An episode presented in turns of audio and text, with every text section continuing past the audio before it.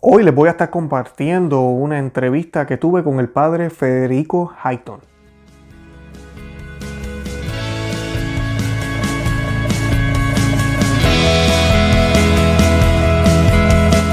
Bienvenidos a Conoce, Ama y Vive tu Fe. Este es el programa donde compartimos el Evangelio y profundizamos en las bellezas y riquezas de nuestra fe católica.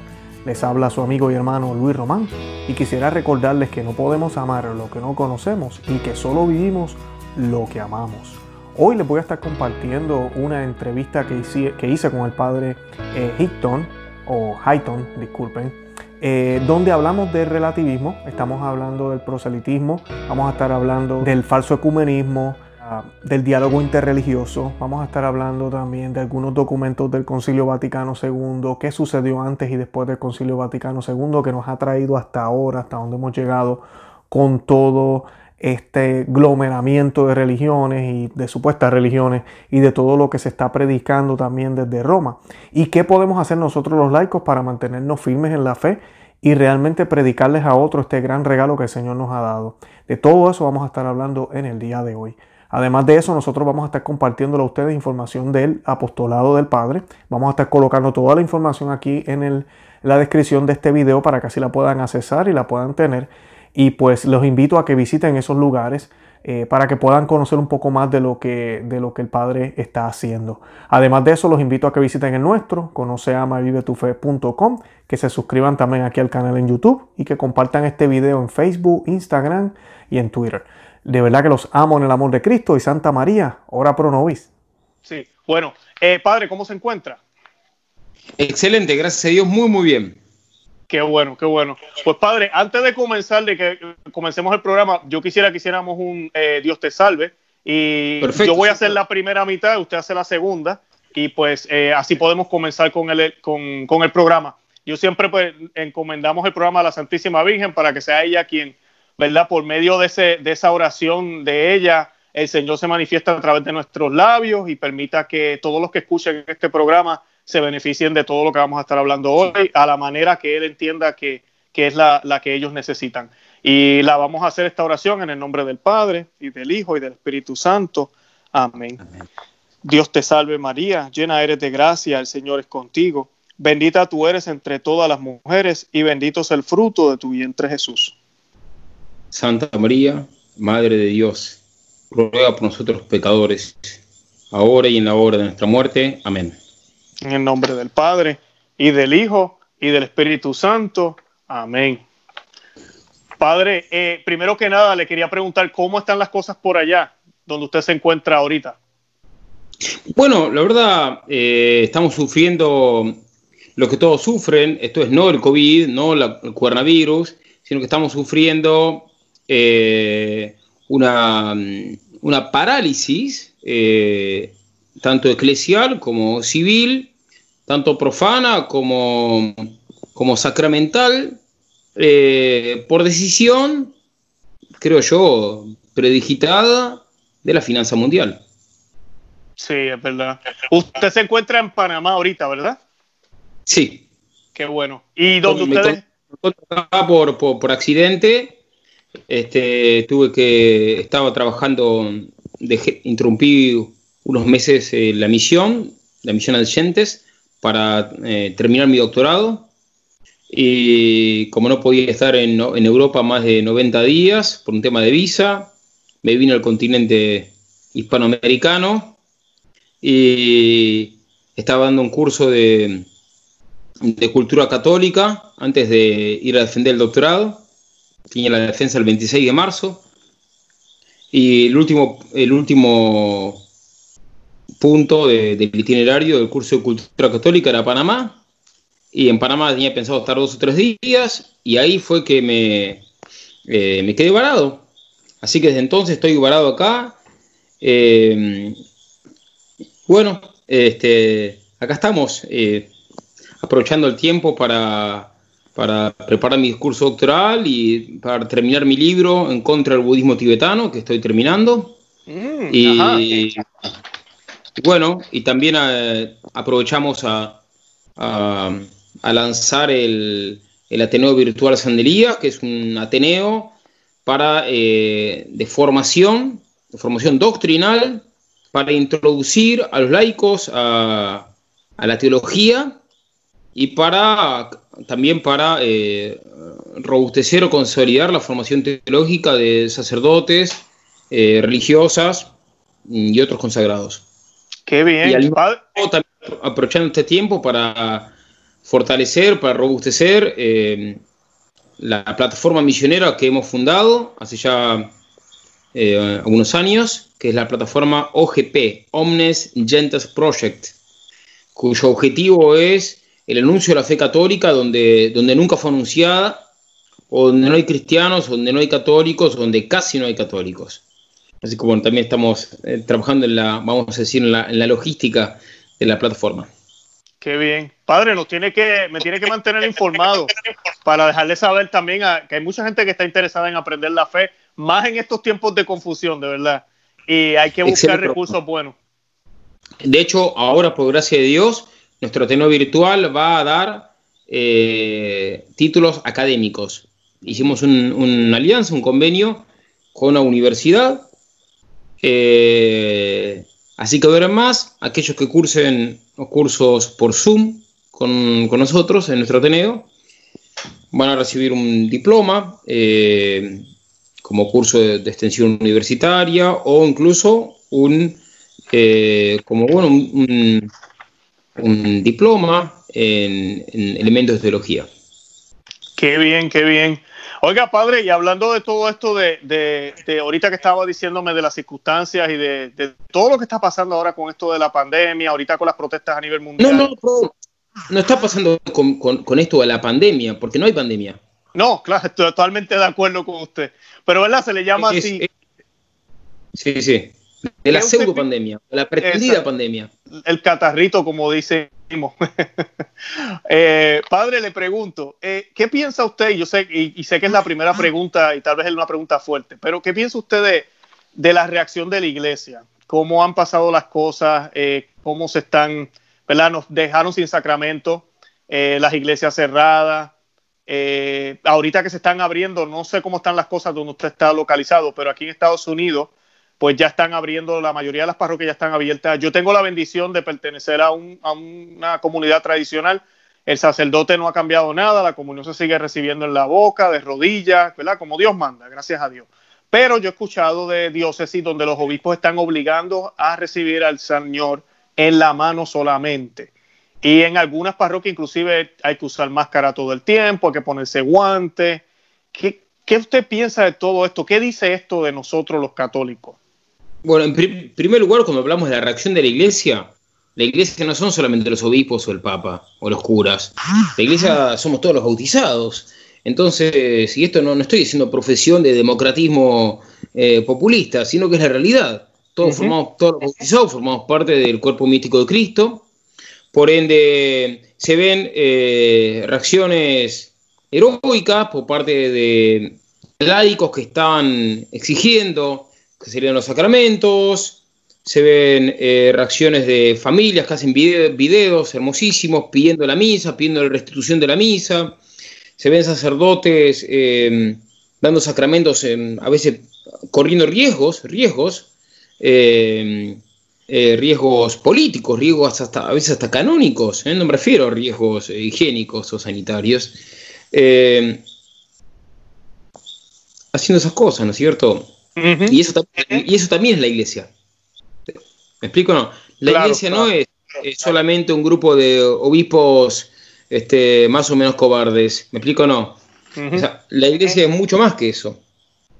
Totalmente de acuerdo. ¿no? Y como, yo le digo a, a, las personas que nos siguen, que nosotros a veces necesitamos hablar, acercarnos con nuestros sacerdotes, porque puede ser que eso es lo que necesitan, ese empuje de parte de nosotros, ¿verdad? Que, le digamos una palabra.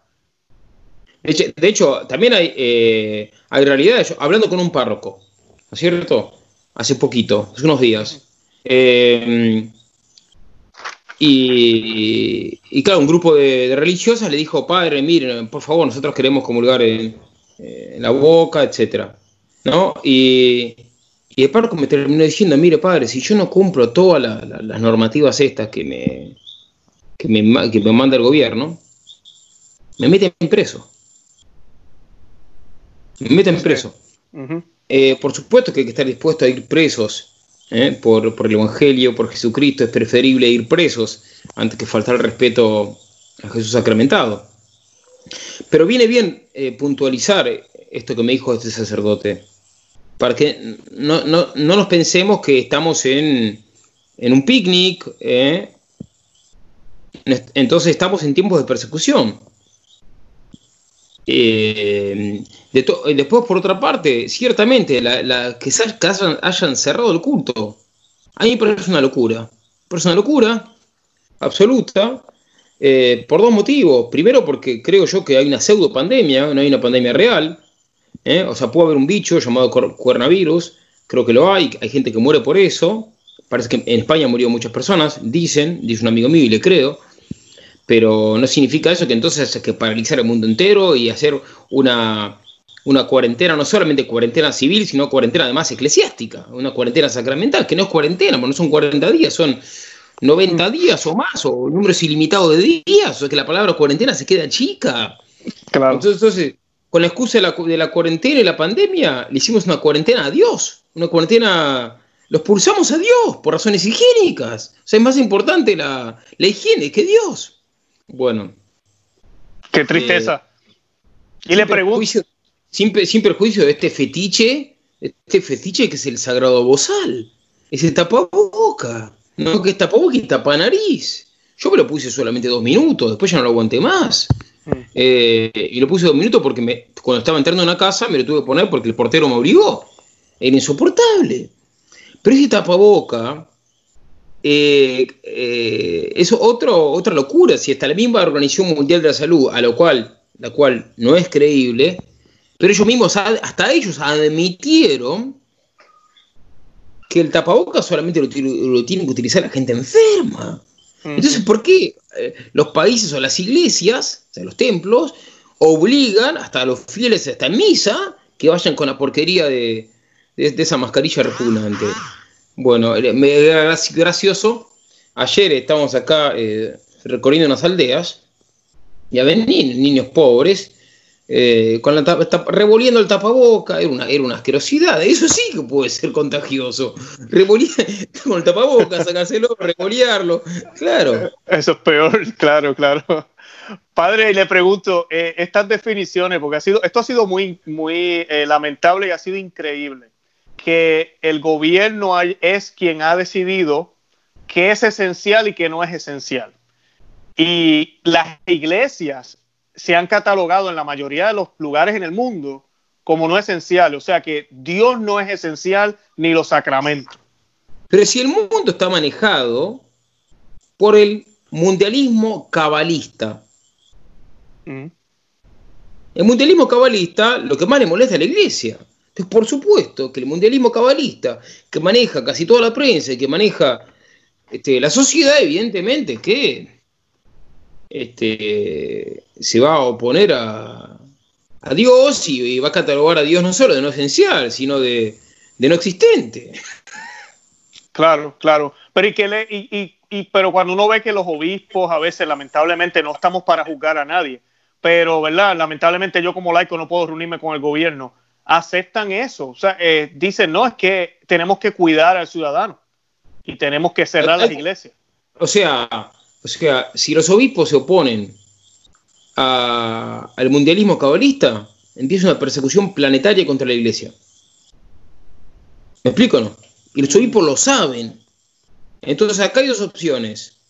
O empezamos con iglesia martirial, viva Cristo Rey, yo realmente eh, creo que tú y yo estaremos felices, eh, con todo lo que se implica, o este, cumplimos, cumplimos los rituales higiénicos, eh, dictaminados por, por la hegemonía sanitarista. Son las opciones que hay. Yo soy partidario de la opción martirial, pero me parece que no hay un tercio un quid, creo que no hay un término medio. ¿Por qué lo digo? Eh, porque todo esto no parece espontáneo ni casual, sino predigitado. Y no es conspiracionismo, sino usar la uso de la razón. Claro, no, y tiene sentido lo que usted dice, padre, porque si, el, si la idea es básicamente cambiar los, como las cosas como son y sacar a la iglesia del medio, definitivamente ellos no nos van a dar ni la mínima oportunidad de que hayan puntos medios. O sea, es muy simple. Si los obispos no cierran las iglesias siguiendo los caprichos de la, Organización Mundial de la Salud, entonces los medios de comunicación son manejados por el mundialismo cabalista, van a acusar a los obispos y a la iglesia de asesina, de que el virus se contagia y la gente se muere por culpa de la iglesia, que la, iglesia se encaprichó y no quiere cerrar las iglesias. ¿Se entiende? Claro, claro. listo. Entonces, entonces, y de ahí a que metan los curas presos y a los obispos presos hay un paso. O sea, acá hay dos opciones, o persecución a la iglesia radical o, lo que dijimos, ¿no? Ahorita que las iglesias ya están abriendo, ya, yo ah, me recuerdo haber visto algunas noticias, pero es triste, porque lo que usted dice es cierto. Yo supe de, católicos que estuvieron denunciando a parroquias que estaban abriendo. En vez de ponerse contentos, ¿verdad? Porque mira, abrió una parroquia. No, es que ellos no pueden abrir. lo que pasa es que los más media, manejados por el mundialismo cabalista, lograron sembrar el pánico en la masa pero también incluso en parte del clero, incluso en, laicos inteligentes. ¿Me explico o no? Sí. O sea que, bueno, ya cada vez más gente va tomando conciencia de la mentira. Este, hoy hablando con gente sencilla en la calle, ya la gente que no, tenía, gente sin formación, sin instrucción, pero ya sospechaban con el sentido común que acá hay, que acá hay gato encerrado, que acá hay este, pero, pero mucha gente todavía está con pánico, todavía se, se sigue creyendo las mentiras. Claro, claro. Sí, aquí en Estados Unidos ya por lo menos ya la, cosa está poniéndose un poquito más, más normal. Ya las iglesias están bastante abiertas. Eh. yo me enteré inclusive ayer de, una, de dos parroquias que el obispo había dicho que solamente se tenía que recibir al Señor en la mano, pero me dijeron que los sacerdotes la estaban dando en la boca también. Y eso pues me llenó de mucha alegría. Yo dije, por lo menos. Eh, pero hablando de eso, de toda esta crisis, porque inclusive hemos sido como muy obedientes, una obediencia que yo le llamo obedientes, ciega. obedientes u, obsecuentes. Ah, ya, correcto, correcto. Y el, y el problema con esto es pensamos, se piensa que se está haciendo lo correcto, pero realmente nos están llevando al matadero, como digo yo, no nos están, no estamos, no nos estamos dando cuenta del, del mal que estamos haciendo. Y yo personalmente, tal vez yo estoy equivocado, pero yo creo que la, falta de, claridad por parte de nosotros los laicos, también yo creo que es porque hemos perdido la fe en la Eucaristía. Yo creo que ya no creemos que realmente Dios está ahí presente. Y lamentablemente, ¿verdad? Me da pena decirlo, pero pues hace poquito el Pew Research que sacó unas estadísticas aquí en los Estados Unidos, el 70% de los católicos creen que realmente Jesús está presente en la Eucaristía. Eh, eh, perdóname, solamente, sí, solamente el, el 30% cree que está en la Eucaristía, el 70% piensa que no, que es algo sagrado, que es algo bonito, pero que no está como que decir Jesús, esta Eucaristía es Jesús completamente, no lo creen así. Y pues obviamente si ellos no lo creen, pues no hay ningún problema si voy el domingo o no voy no hay ningún problema si me lo dan en la mano o lo recibo con los pies. No importa, porque pues... Sí, eh, es así, lamentablemente es así, pero yo no, le echaría la culpa a la gente. Yo creo que es culpa de parte del clero y en particular de, eh, de ciertos formadores, de ciertos seminarios. Mira, estuve hablando hace unos días con un doctorando en, en teología litúrgica, con un doctorado en liturgia. Sí un, un sacerdote párroco que está haciendo su doctorado en liturgia en Roma, en la, la universidad llamada Anselmianum, que es la, la mejor, una de las mejores universidades de liturgia de la Iglesia Católica. Y hablando con él, con sencillez, dije, no, claro, porque yo le dije, yo le dije, porque los apóstoles, cuando celebraban la misa, me dijo, no, no, me dice, los apóstoles no celebraban la misa. Ajá. O sea que, por supuesto que la celebraban, por supuesto que la celebraban. Pero fijémonos, en el Anselmianum están enseñando que los apóstoles no, enseñaban, no celebraban la misa, por lo menos algunos profesores o algunos. Esto, este sacerdote me lo afirmaba a rajatabla, que, y no era un sacerdote de los peores, un sacerdote, digamos, en varias cosas más no era un sacerdote liberal, digamos, me decía eso. Eh, así que bueno, eh, digo, el, acá el problema es más profundo, viene de, viene de arriba. Entonces, sí, en el anselmiano hay gente que enseña que los apóstoles no celebraban la misa, evidentemente, o que puede haber, incluso no solo, no solo, no solo eso, decían que en, la iglesia primitiva había lugares donde se celebraba la misa sin consagrar. Entonces, si hay, si en el Anselmianum hay profesores que enseñan esas aberraciones, aberraciones, esas herejías, esas brutalidades, entonces, ¿cómo nos sorprende, cómo, y nadie los castiga a esos profesores, cómo nos sorprende que hoy en día el 30%, solamente el 30% cree en la presencia real del Cristo en la Eucaristía? Claro, claro. Eh, padre, yo creo que, y era la pregunta que le quería hacer eh, ahorita, y me la, casi me la contesta, pero ¿usted cree que es la manera en que se está presentando el Señor en la liturgia uno de los graves problemas que tenemos? En la liturgia, a ver, en la, misa tradicional, eh, el sacerdote tiene que arrodillarse muchas veces. Sí. Y, y ¿por qué? Porque Jesús, para, para, primero para adorar a Cristo primero. Pero segundo, también por una razón pedagógica y catequética, para que la gente sepa que está Cristo ahí y que se, subraya de ese modo que Cristo está realmente presente, verdaderamente presente, sustancialmente presente. Pero antes, en la, misa, la misa tradicional, son, eh, eh, después de la consagración, hay cuatro genuflexiones. Se consagra el pan, el sacerdote se arrodilla, el sacerdote eleva la hostia para que el pueblo la adore, y después se vuelve a arrodillar. Después consagra el vino, se arrodilla para adorar, después eleva para que el pueblo adore y después se vuelve a arrodillar. Y después se arrodilla varias veces más. O sea, ahora se, suprimieron las, las genuflexiones del sacerdote en la misa a dos. Antes se redujeron a dos, antes había muchas más que dos. Evidentemente que, bueno, el cambio litúrgico no ayuda a, robustecer el, la, adoración a Dios en la Eucaristía.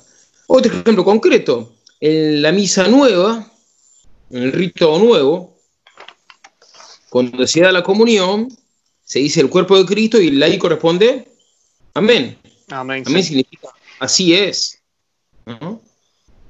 Eh, pero hay un problema, hay un, pequeño, ah, no, digo es un problema, digo, pero hay un matiz acá, que es, en la, misa tradicional, el sacerdote dice, Corpus Dominostri Jesu Christi, usted animam tu en vita meternam, amén. El sacerdote dice el amén.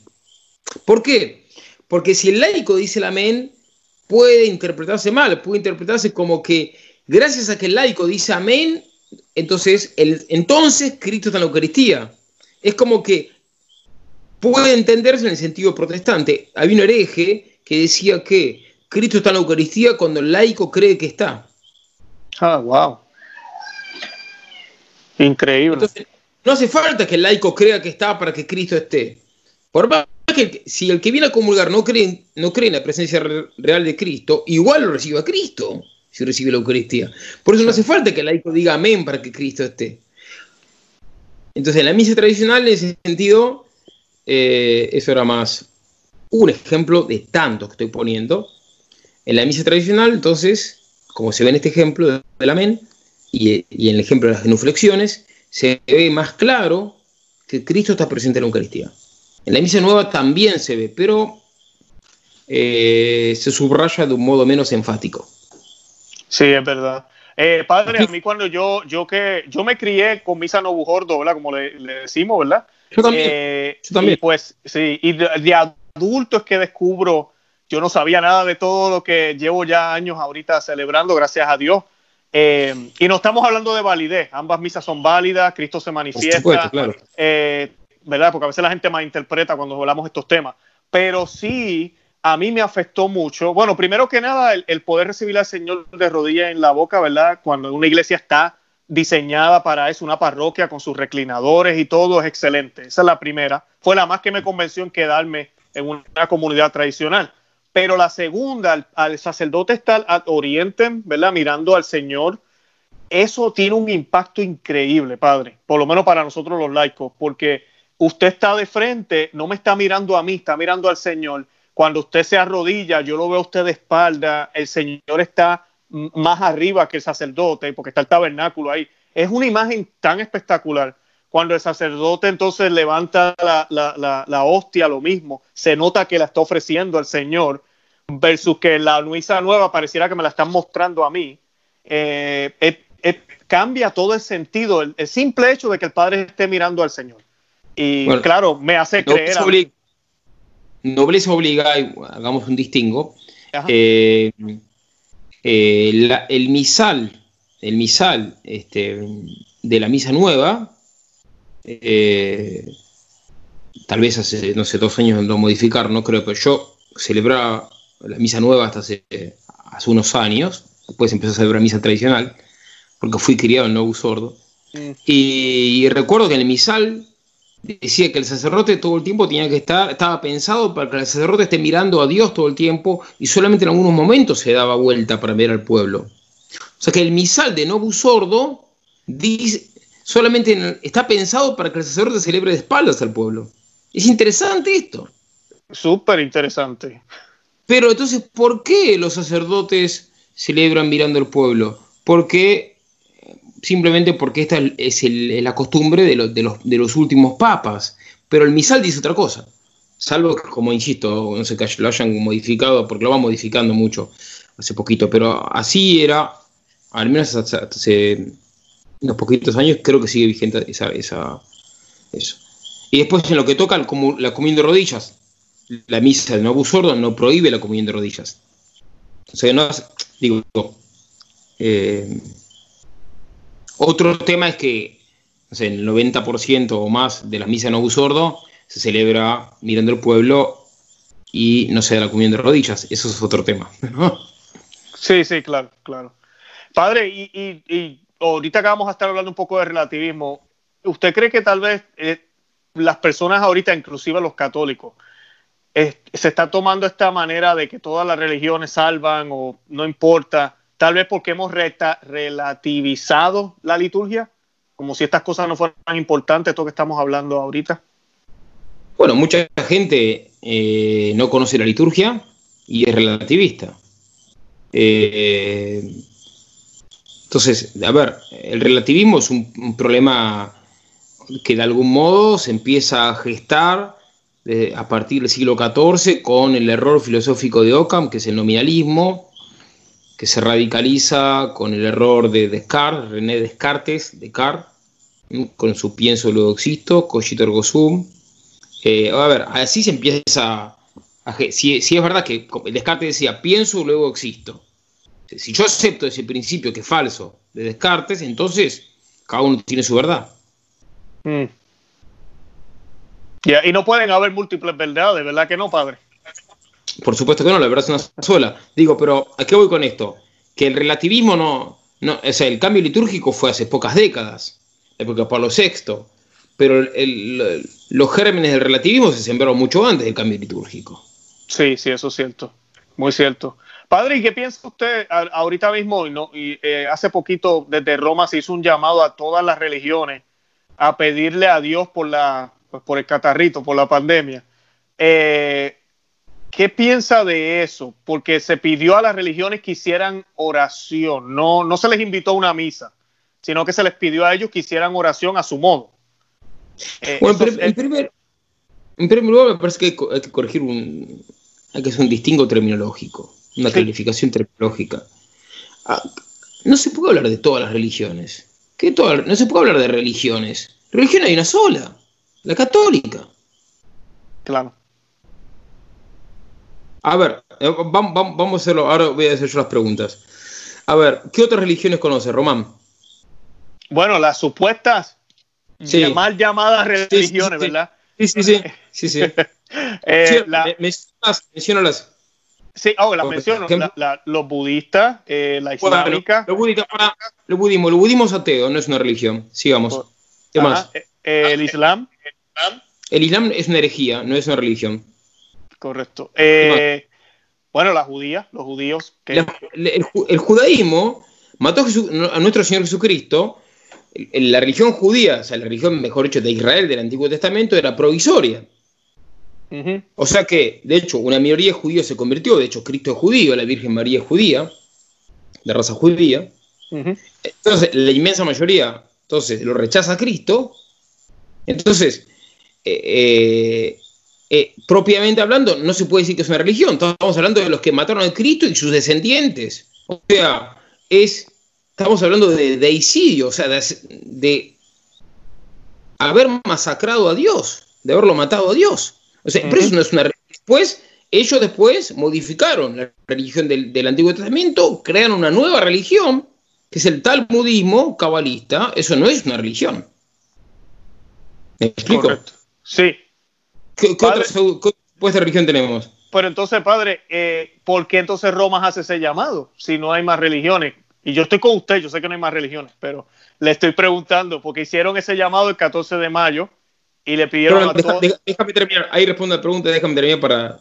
Porque a uno me pregunta, bueno, padre, pero el hinduismo, el hinduismo tampoco es una religión. O sea, el hinduismo es una clasificación práctica, por lo que los ingleses son muy prácticos. Cuando los ingleses llegan a la India y se preguntan de qué religión son esas personas que no son budistas, que no son judíos, que no son cristianos, que no son musulmanes, que están atrás del río Indo. Y bueno, hinduistas dijeron.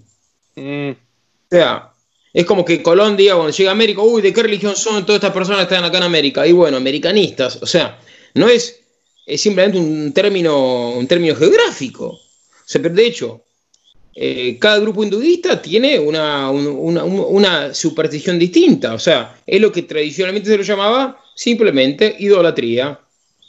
Idolatría y superstición. Poco importa si idolatran a tal ídolo o a tal otro. Estamos hablando de, lo mismo, de idolatría y superstición. No, no, no, no, no tiene rango de religión. La idolatría, pretender que la idolatría es una religión es una locura. Claro. ¿Me explico o no? Sí. Entonces, no, es que yo me quiera poner como faltar el respeto a personas de otras creencias, no nada de eso. Simplemente quiero distinguir las cosas. Bien. Entonces, eh, ahora bien, ¿por qué desde Roma se, pide este tipo de, de cosas? Es una buena pregunta. Pero yo creo que es coherente con cosas que se hicieron antes. O sea, no fue una decisión antojadísimo un día para otro del, Santo Padre, sino que ya, bueno, a ver, eh, hay antecedentes, Benedicto XVI y Juan Pablo II convocaron las jornadas de Asís. Claro. Este, Pablo VI ya se mostraba muy, bueno, papa es el, eh, el segundo papa del concilio, se mostraba entonces muy favorable a la, a la cuestión esta del llamado diálogo interreligioso y el ecumenismo. Entonces, eh, y incluso ante el concilio ya vemos, a, esto no le va a gustar a algunas personas tradicionales, pero bueno, nobleza obliga. Los males no empezaron, los males contemporáneos no empezaron con el concilio Vaticano II. No, claro que no. Ya antes había males. Entonces, el Papa Pío XII eh, precisamente modificó la liturgia en algo que uno dirá, bueno, padre, eso es un detalle. Bueno, pero yo no creo que no es un detalle. Eh, había una de las peticiones que se rezan, las preces, como se llaman, el viernes, que se rezaba el Viernes Santo, lo, recordamos en la liturgia de Viernes Santo, y una es por los paganos, otra por los católicos, otra por los, bueno, otra por los herejes, y una era por los judíos. Y en esa pres, cuando se rezaba la pres por los judíos, ahí no había que arrodillarse. En todo lo demás había que arrodillarse. En la de los judíos no había que arrodillarse.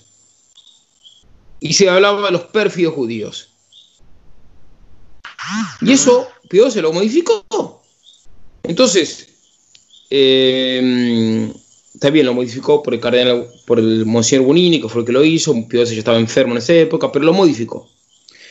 ¿Y por qué? Y probablemente para contentar a los judíos con la mejor intención del mundo, pero para contentar a los judíos. O sea que ya, vamos a decir, esta, vamos a decir, esta mm, actitud como de, mm, de querer de algún modo estar bien ¿no? Eh, con las personas de las falsas religiones es antigua. O sea, antigua. Es reciente, pero se remonta incluso hasta antes del Concilio Vaticano II en el, en el siglo XX. Después es como que cada vez se va como sacando más implicancias de lo mismo. Se va yendo cada vez más a fondo, en una misma línea, que lleva a la homologación total de todas las creencias de la verdadera, que las católicas y las falsas. Se lleva a una homologación de la fe verdadera con la infidelidad. Lo cual después va a llevar, lógicamente, con, diabólica lógica, claro, pero estricta lógica, a una super religión, falsísima, religión entre comillas, que va, que va a ser una especie de feria de religiones, religiones en sentido falso de la palabra, que va a incluir la religión verdadera, las falsas, y bueno, y, y donde ya sea relativista, y los verdaderos católicos que mantengan la fe católica van a ser tenidos por fanáticos, van a ser ejecutados en, las cámaras de gases, entre comillas, ¿eh? del fin de tiempos. Va a ser como una fraternidad, que ahorita esa palabra se está utilizando mucho, pero, pero más o menos lo que se está predicando, que nos llevemos todos, que cada cual, ¿verdad? Camina su camino, eh, tenemos que orarle a Dios, todos somos hermanos, que yo lo que veo es que estamos sacrificando la unidad por la verdad. No sé si... A mí estamos sacrificando la verdad por la unidad, disculpe, padre. Sí, y se sacrifica la verdad por la unidad y a, la vez se daña la unidad. Es interesante, es como, voy a poner una analogía con el matrimonio. El matrimonio tiene dos, dimensiones, la dimensión unitiva y la dimensión eh, reproductiva. Si un matrimonio usa anticonceptivos, perjudica también la, perjudica directamente la, dimensión procreativa, le impide, pero indirectamente también perjudica la dimensión eh, unitiva. Entonces no es raro que si usan anticonceptivos después se terminen separando. Claro, claro. Y esta unidad también es una unidad falsa, porque ¿cómo van a sobrevivir estas religiones? acabo con esto. Entonces, si buscamos la unidad a expensas de la verdad, no solamente perjudicamos la verdad, la verdad, también perjudicamos la unidad, porque es imposible, imposible encontrar la unidad sin Cristo, y el único que puede traer la verdadera paz es Cristo, y, entonces, eh, o sea, lo que más nos une, ¿qué es? Es pensar igual. Si pensamos distinto, vamos a ser esencialmente divididos. Así que si queremos buscar la unidad, tenemos que hacer lo que dijo Jesucristo en Mateo 28, 19, 20. Y por todo el mundo, predicar el Evangelio, bautizar a todas las personas que quieran. Hay que, hay ser un sagrado proselitismo. Mientras más proselitismo hagamos, proselitismo no, el proselitismo de los partidos políticos, no el proselitismo de la democracia, no el proselitismo de las sectas malditas, el proselitismo católico, que es un proselitismo sagrado. Si hacemos, mientras más proselitismo hagamos, más vamos a, más, más paz, más unidad vamos a obtener. ¿Por qué? Porque más, ¿por qué? Porque las personas van a conocer más la verdad, van a amar más la verdad y por ende cuando, cuando, cuando todos amamos la verdad y la conocemos, nos vamos a amar más entre nosotros. Pero si mientras más personas eh, profesen el error, listo, más odio va a haber entre los hombres, más división va a haber, más masacres van a haber, más locuras van a haber. Claro. Padre, usted mencionó esa palabra, proselitismo, una palabra que no es muy popular hoy en día e inclusive se nos dice desde las altas esferas que no, no debemos hacer proselitismo. ¿Qué es, ¿Qué es el proselitismo en realidad? Porque es como que se le dan dos definiciones eh, cuando uno la, la busca en el diccionario. ¿Qué es el proselitismo?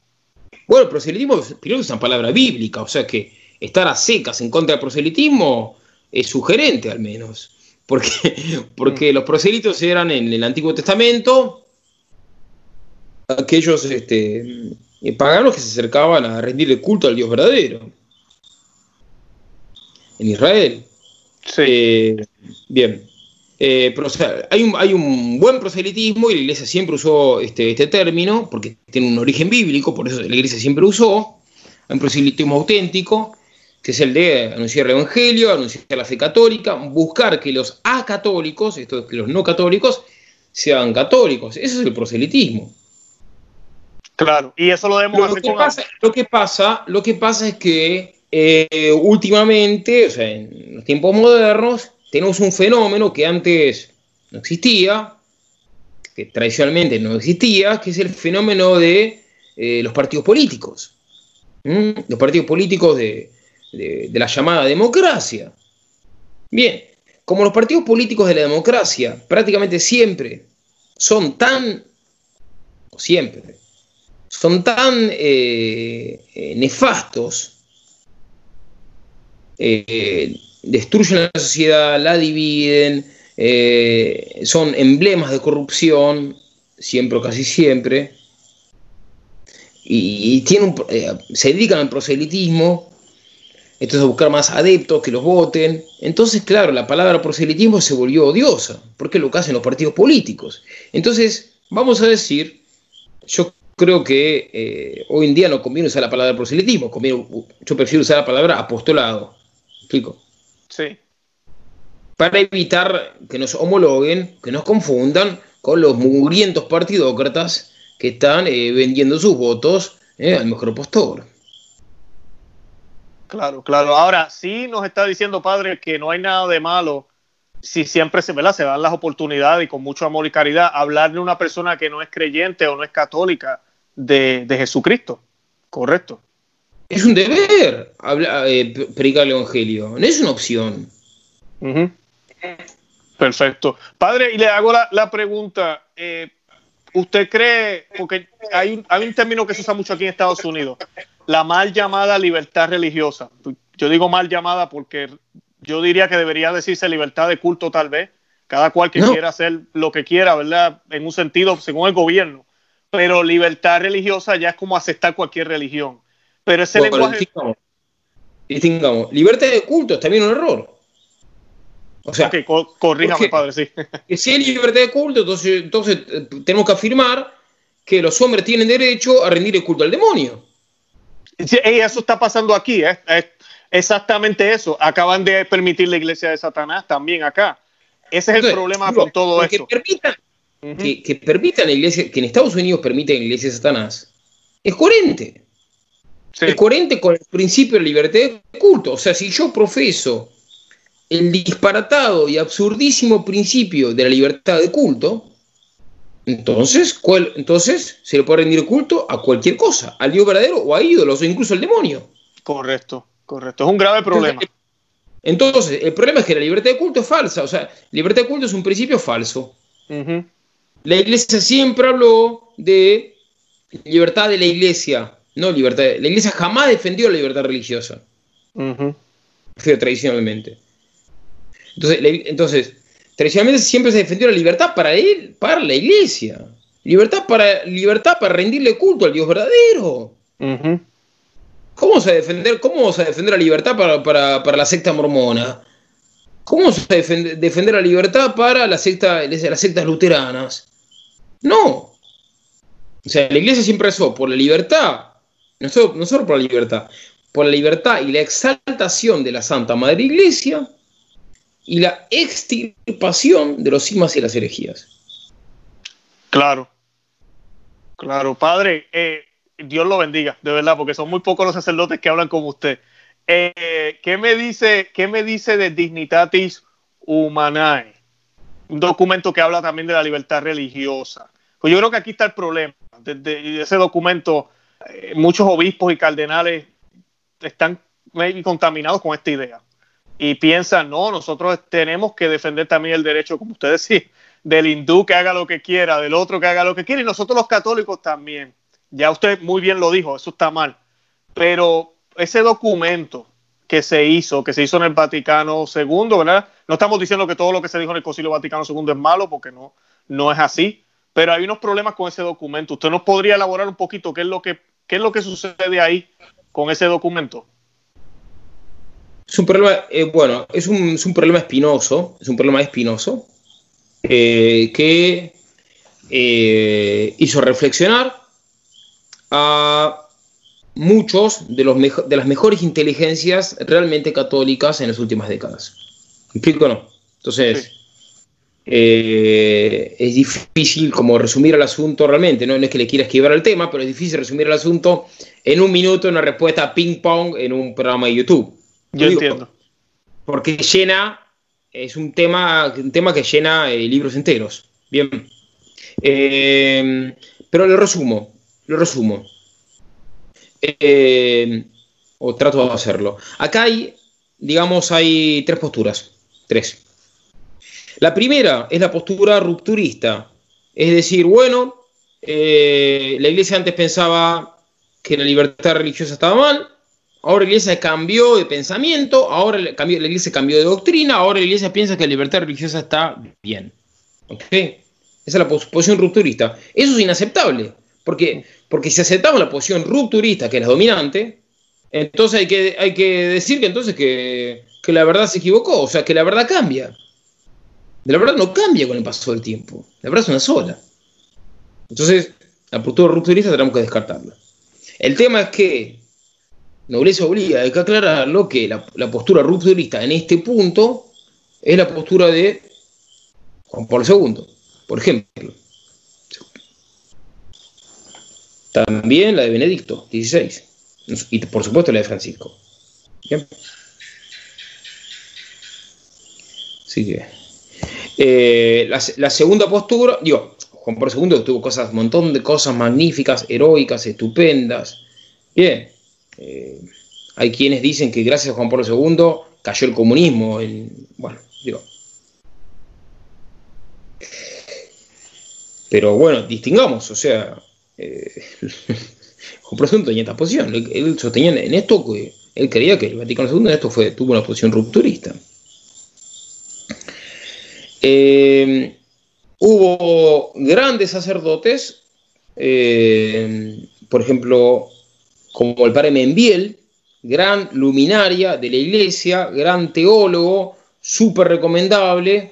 Sus libros son muy claros, de modo tal que cualquier laico los lee y los entiende, y, pero son muy profundos. Membiel, Membiel se escribe, Julio Membiel. Y Membiel, eh, totalmente tomista, él, muy inteligente, eh, hizo una gran reflexión muy profunda y él escribió un, él, hizo una explicación según la cual él explicaba dignitates humanas a la luz de la tradición católica.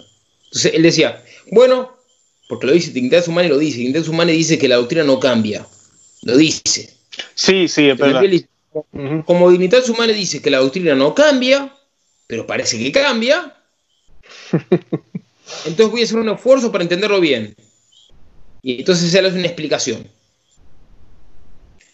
Entonces, ¿qué, explicación da Membiel? La explicación es esta. Bueno, hay un deber de que cada uno siga su conciencia. Pero hay un doble deber, de que cada uno siga su conciencia y al mismo tiempo de que cada uno busque la verdad. Entonces, yo soy, por ejemplo, yo soy eh, este, musulmán. Nací musulmán, de familia musulmán, en un país musulmán. Bueno, tengo un deber de seguir mi conciencia, pero a la vez tengo un deber de buscar la verdad. O sea que si yo busco la verdad, normalmente me voy a terminar siendo católico. Claro. ¿Me explico? Dios me la va a mostrar. Pero bien, pero mientras estoy buscando la verdad, todavía soy musulmán, entonces tengo deber de seguir mi conciencia. Entonces, per accidens, se dice en filosofía, o sea, por accidentalmente, y agrego yo, lamentablemente, tiene que cumplir el Corán. Mm. ¿Por qué? Porque en ese momento él cree que eso es la verdad. Está miserablemente equivocado. Pero no puede ir contra su conciencia. Entonces, entonces, eh, es lo mismo que si yo, que soy católico, eh, por error, por error, creo que em, eh, creo que creo que por ejemplo em, es su obligación ir a misa el miércoles ceniza, que no es obligación, pero creo que es obligación, pues tengo una man, estoy mal formado. ¿Tengo que ir a misa el miércoles de ceniza, sí o no? Sí tengo que ir. Porque creo en conciencia que es obligación. Bueno, no es el mm. mejor ejemplo. Simplemente, entonces, el padre de Enviel hace esta explicación, entonces dice, bueno, hay, una libertad, hay, un, hay un derecho a la libertad religiosa per accidens, o sea, en ese sentido, en el sentido que el infiel tiene que seguir su conciencia, por más que la inconsciencia esté mal formada, pero entonces mientras está buscando la verdad y todavía no la descubrió plenamente y no tiene ninguna duda, entonces si no tiene ninguna duda tiene que cumplir lo que su conciencia le dice, bueno, hace esta explicación y entonces envía el concluye, bueno, entonces eh, dignidad humana y no cambia la doctrina. Mm. Ahora bien, ahora bien, hay muy buenos autores que dicen, Juan Benviel hizo un malabarismo mental. Benviel forzó el texto para entenderlo católicamente, pero eh, ese, ese, texto en realidad es inaceptable. Yo simplemente lo que digo es, la luminaria de la iglesia tiene estas dos posiciones. Es un tema debatido entre, entre los genios. ¿Me explico o no? Claro. El católico legítimamente puede adoptar la interpretación de Membiel, de cual es catolicísima. Bien. Bien, otro podrá adoptar la posición de Monseñor Viganó, Monseñor Viganó, que hace poco sacó un texto diciendo que hay textos del Vaticano II que son inaceptables, como por ejemplo de dignidad humana en tal o cual pasaje. Ah, sí. un católico adopta la posición de Viganó o adopta la posición de Membiel, sigue siendo católico. Yo agregaría, siendo un poco más lejos, en el fondo poco importa si dignidad humana se puede salvar o no salvar. Lo que importa es que el error no tiene derechos y solo la verdad tiene derechos. ¿Me explico? Claro, claro. Sí, no, no, no nos podemos olvidar, eh, se, se, predica mucho los derechos del hombre a elegir, pero se nos olvidan los derechos de la verdad, los derechos de Cristo, los derechos de ser Cristo ¿verdad? Este, expresado, dicho, enseñado al mundo entero. Le estamos negando a la gente, nosotros que conocemos al Señor y sabemos que es el tesoro más grande, pues, pues digo yo, pienso yo que todos los católicos piensan eso. ¿Cómo no es la mejor caridad que podemos hacer decirle a otro que Jesucristo ah, ha resucitado? Claro, la, máxima caridad es la caridad de la verdad. Por supuesto. O sea, que anunciar a Cristo es la máxima obra de misericordia que podemos hacer. Claro, claro. A veces, se dice, bueno, el misionero tiene que anunciar a Cristo, pero también tiene que hacer obra de caridad. Si yo digo eso, ¿qué te parece, Román? El misionero tiene, el misionero tiene que anunciar a Cristo y además hacer obra de caridad. ¿Qué te parece? y además hacer obra de caridad. Está mal dicho. Porque la primera obra de caridad es anunciar a Cristo. Claro.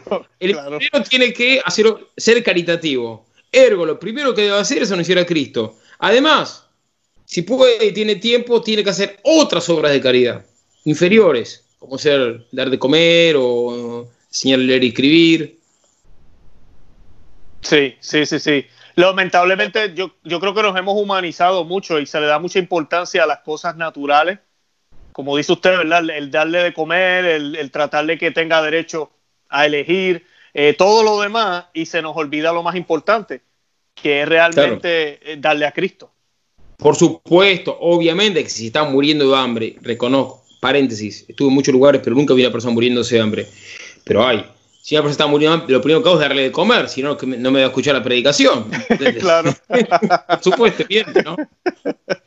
Había un santo, yo no me recuerdo ahora que hablaba de eso, decía que sí, llénenle las barrigas, ¿verdad? Pero era para que pudieran escuchar igual, también. Igual, yo en En, en, África subsahariana vi gente semi-nutrida, semi-nutrida, también en la India. Mm pero gente muriéndose de hambre, o sea, muriéndose literalmente de hambre, no vi nunca en mi vida.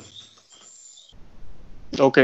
Y padre, usted es misionero, usted sabe lo que es esto. Aquí estamos hablando, ¿verdad? Pero usted sabe lo que es ir a un lugar donde nadie conoce a Cristo, ¿correcto? ¿Verdad? Sí, claro. Sí, sí. ¿Y, y cómo, cómo se hace? Perdone que le pregunte, ya esto es más personal con su misión, ¿verdad? Y lo que usted ha hecho. Pero quiero preguntarle, porque eh, casi nunca uno se encuentra con, con sacerdotes así como usted ¿Cómo uno le hace para que las personas estén interesadas en, pues, en, el mensaje? Bueno, este, lo, que, lo que me parece que ayuda mucho es preguntarle a la persona qué, en qué cree, en qué cuernos cree. Entonces, cuando el pagano te empieza a contar en qué cuernos cree, uno le empieza a hacer preguntas. Y él las contesta contento porque es lo que él cree. Y esas preguntas después le permiten a uno eh, encontrar esas partículas de verdad que él profese y llevarla a la plenitud de la verdad que es Cristo. Y si profesa errores, entonces uno, utilizando, bueno, yo trato de hacer así, un método socrático, le va haciendo más preguntas hasta que el próximo se da cuenta que esos errores son insostenibles Y de ahí les, les entonces la verdad es que se opone ese error, que es Cristo, y bueno, es un modo, una vía intelectual. Este, Muy sencilla. Claro, claro. Padre, le iba a hacer dos preguntas para terminar, para no, para no molestarlo más. Ah, pero hay otras vías, pero dije una, por decir. Sí. ¿Quiere, ¿Quiere abundar o está bien, padre? No, está bien, porque digo, se puede dar un curso de misionología, no es el caso. Ya lo vamos, aquellos que quieran, no, digo, aquellos que quieran hacerlo, eh, que se anoten y tenemos un latino virtual un curso de misionología, sí. Claro que sí. Padre, le iba a hacer la pregunta, era la siguiente, eh, porque yo he escuchado esto desde el púlpito, lamentablemente. Quiero que le dé un consejo a las personas que nos escuchan. Primero que nada, que oren por los sacerdotes y que oren por sus párrocos, que oren por los obispos. Yo creo que eso es lo primero que podemos hacer los laicos si es posible y hay que hablar con ellos, uno habla, pero eh, cuando hemos escuchado, yo he escuchado esto, sacerdotes diciendo, eh, estamos llamados a hacer, hacer lo mejor que podemos o hacer el bien en donde estamos. Y yo he escuchado decir sacerdotes, el judío tiene que ser buen judío, el musulmán tiene que ser buen musulmán y el, y el católico tiene que ser buen católico. Eso yo lo he escuchado. Bueno, entonces, eh, el tema es así, o sea, eh, si el judío es buen judío, ¿qué tiene que vivir? Tiene que vivir el texto básico del judaísmo, o sea, porque el, judaísmo no es la religión de Israel del Antiguo Testamento, el judaísmo es una nueva, religión, una adulteración. el, texto básico, fundamental, principal del judaísmo no es el Antiguo Testamento, sino que es el Talmud. El Talmud dice, por ejemplo, que si yo mato a un cristiano hago una obra buena. Mm. Si yo mato a un cristiano, hago una obra buena, dice el Talmud. El Corán es como un Talmud de segunda clase. Entonces, el Corán, por supuesto, también dice que si yo mato a un cristiano, hago una obra buena. Eh, y bueno, y el budismo incluye un montón de aberraciones que la estoy escribiendo en mi libro. Eh, por ende, el hinduismo, por ejemplo, uno de los, fetiches principales del hinduismo es, la diosa Kali. La diosa Kali, según la mitología hindú, exige sangre humana. O sea que hay que, hay que ofrecerle sacrificios humanos. O sea que si uno es un, hindú ortodoxo en Calcuta, eh, originario de Calcuta, de Calcuta, donde estuvo la Madre Teresa, uno tiene que ofrecerle víctimas humanas a, a Kali. Mm. El fetichismo africano eh, utiliza fetiches. El fetiche es un instrumento para recibir instrucciones de parte de un demonio. O sea que si pretendemos que el que profese una falsa religión sea profese su religión coherentemente, o sea que, que obedezca realmente los dictados de su religión falsa, entonces le estamos exigiendo al prójimo que sea un hombre malvado. ¿Me explico o no? Correcto. O sea, el buen infiel, el buen infiel es un malvado. O sea, lo, que vale, lo mejor que podemos esperar de un infiel es que no practique su falsa religión, que busque la verdad. Correcto. Eso debería ser la prédica. ¿Me explico o no? Lo que pasa es que para el, infiel es muy difícil eh, encontrar la verdad si nadie se la predica. ¿Cómo va, cómo, como, como decirle eunuco? ¿Cómo, ¿Cómo va a entender si, si, nadie le explica y cómo, cómo, va a creer, cómo va a creer? ¿Cierto? Para a San Pablo, ¿cómo se va a creer si, si nadie te predica? ¿Cómo te, cómo, esto? Sí. Claro, claro.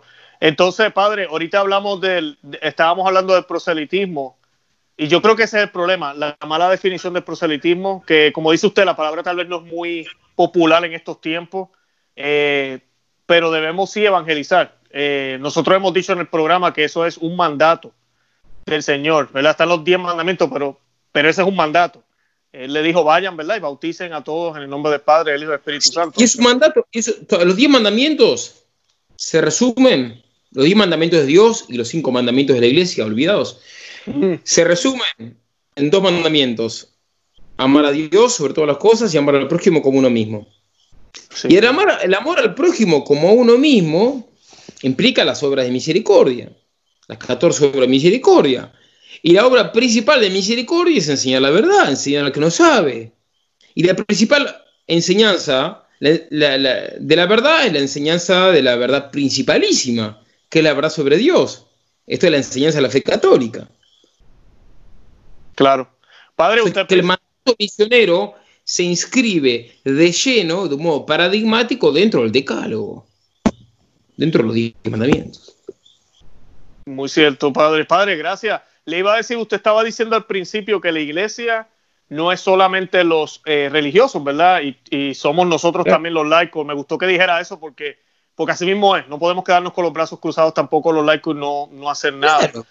Este, tenemos unos deberes. Pero, padre, le iba a decir, así usted hizo casi una profecía, ojalá que no se dé, pero como se ven las cosas, si pasase que en el futuro se convirtieran las religiones como un tipo de confraternización, una fraternidad o una, qué sé yo, una cosa, todas las religiones juntas y pues eh, así sea en el futuro, eh, ¿qué le diría usted a los fieles laicos? ¿Qué, tenemos que hacer? O sea, sí, sí, sí, sí. Entonces se hace una, una entente una especie de, una especie de asociación mundial de, entre comillas, todas las religiones, eso va a ser una secta más. O sea, va a ser la, la secta, no sé qué nombre le van a poner, la secta multireligiosa, la secta del anticristo, la secta de la mar en coche, va a ser una secta, una secta mugrienta, una secta que va a merecer todo nuestro desprecio, una secta que Dios la va a maldecir del, del minuto cero. ¿Así estén los líderes de la iglesia católica en ella, padre? Entonces, si un católico, sea ordenado sacerdote, o sea obispo o papa, coquetea o promueve esa porquería de secta, ese católico está pecando terriblemente. Sí. ¿Me explico o no? Pecando horriblemente. Pero la Iglesia Católica no va a dejar de ser la Iglesia Católica porque eh, el 90% de los obispos promuevan esa secta multireligiosa. Claro. Eh, y después, ¿y qué pasaría si un papa llegase a, a promover una secta multireligiosa? ¿Qué pasaría, padre? Bueno, simplemente que este, la Iglesia Católica va a seguir siendo Iglesia Católica y este, al Papa eh, que, para que, para que se produzca propiamente un pecado de herejía o de apostasía, eh, de modo formal, jurídico, la Iglesia lo tiene que declarar el pecado. Si yo digo una herejía en este video, listo, todavía no es una herejía formal, hasta que mi obispo o algún obispo me corrija de modo formal.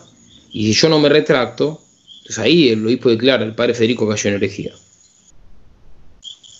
Bien, si un obispo dice una herejía,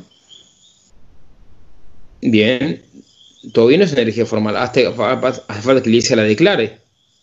Entonces el Papa la declara, bien o alguien delegado por el Papa la declara, bien, full.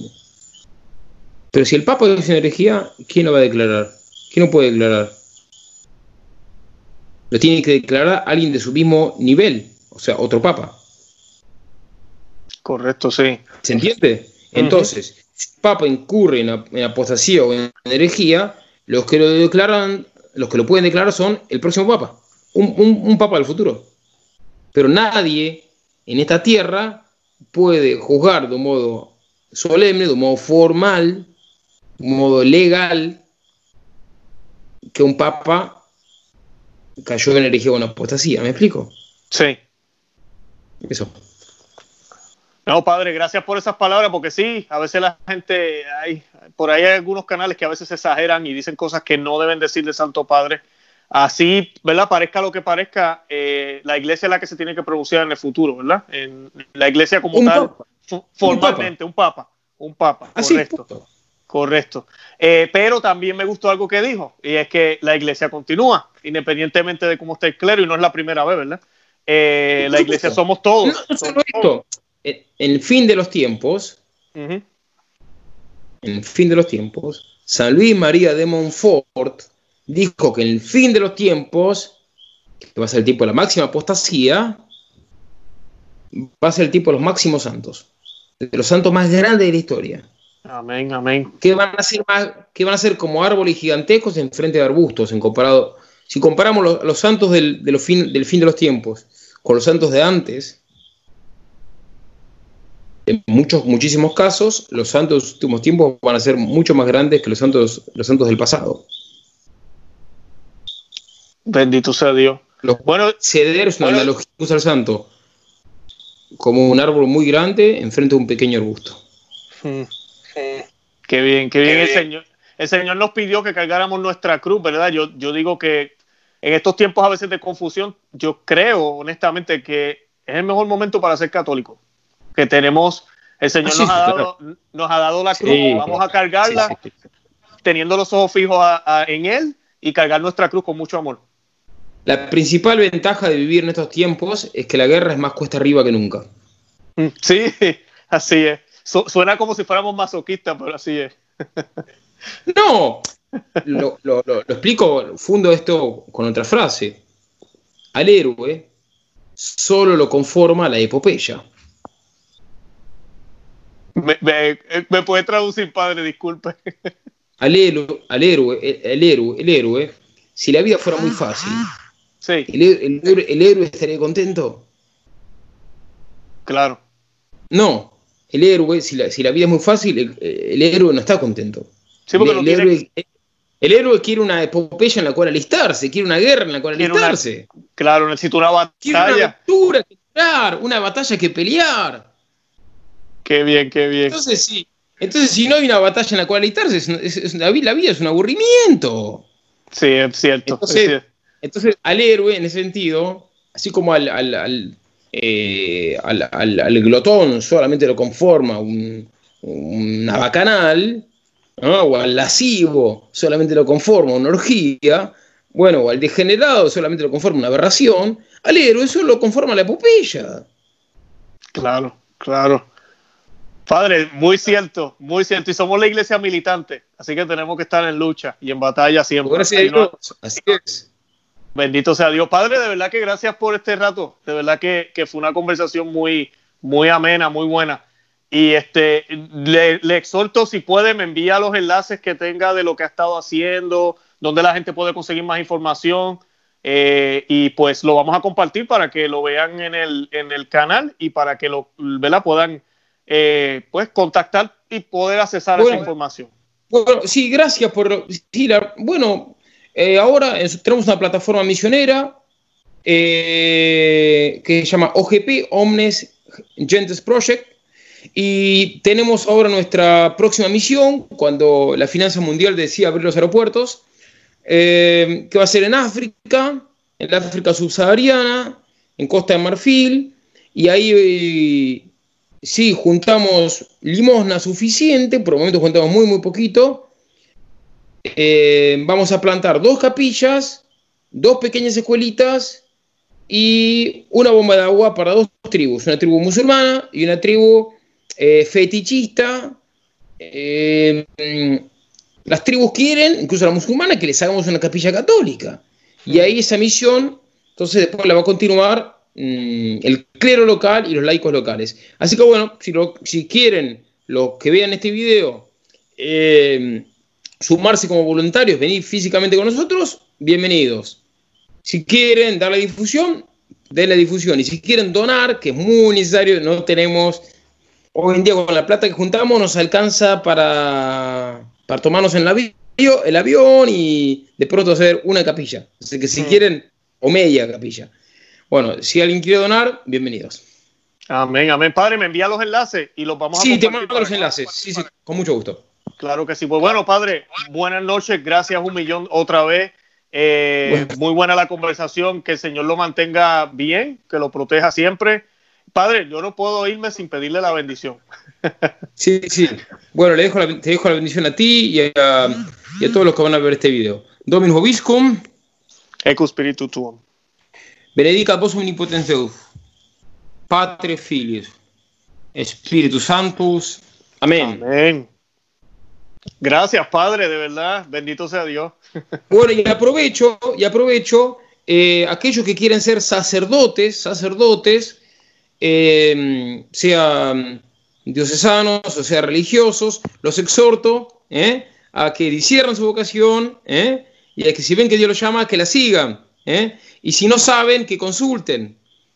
Si no saben si Dios los llama o no, que consulten. Los exhorto porque hace, hay mucha falta de sacerdotes yo, este, estamos hablando de este tema de las falsas religiones y el proselitismo. Bueno, hay una carencia enorme de sacerdotes. Eso, les exhorto a ser generosos con la vocación. Claro que sí, sí, necesitamos más, más trabajadores. Padre, buenas noches. Sí, ah. adiós. Gracias.